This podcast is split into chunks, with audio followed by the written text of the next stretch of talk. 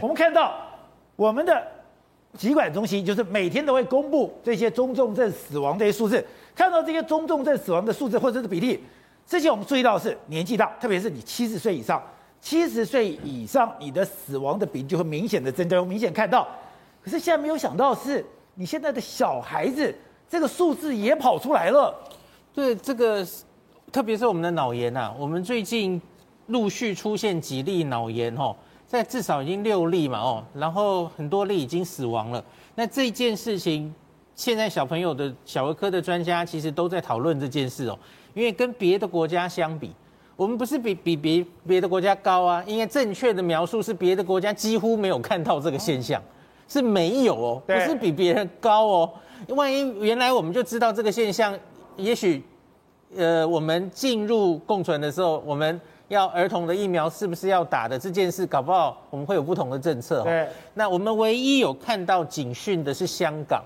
我其实最近也常跟大家讲嘛，香港在七万儿童里面至少三例儿童，然后他总共死了七例的，最后七例三例儿童脑炎，然后七例儿童去世。对，万分之一，这个万分之一的致死率在全世界是非常高的。今天黄立明老师还有罗一军在指挥中心的记者会也有说，我们。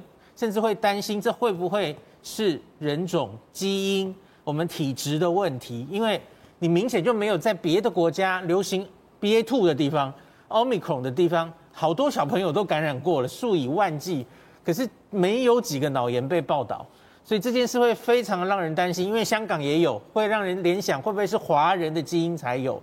可是这件事情我也有一点百思不得其解。新加坡为什么没有？对，一个是这个，一个是。华人是遍布世界的，对，对啊，在美国、英国都有非常多华人小孩啊，那他们那里一定已经已经感染非常多了。那 Omicron 一定也是小朋友其实感染了非常多，都没有，几乎完全没有报道，非常零星哦。那我有想过一个假说，我不知道对不对，因为你知道欧美的小朋友他其实已已经感染过好多了，前面的变种病毒他可能已经感染过有抗体。这次在遇到的时候，哎，他就会抵抗它。那我们的小朋友跟香港一样，前面守得非常好，没有打过疫苗。这次等于是第一次遇到它，遇到 BA.2 会不会有什么性质？它是特别容易攻击脑部。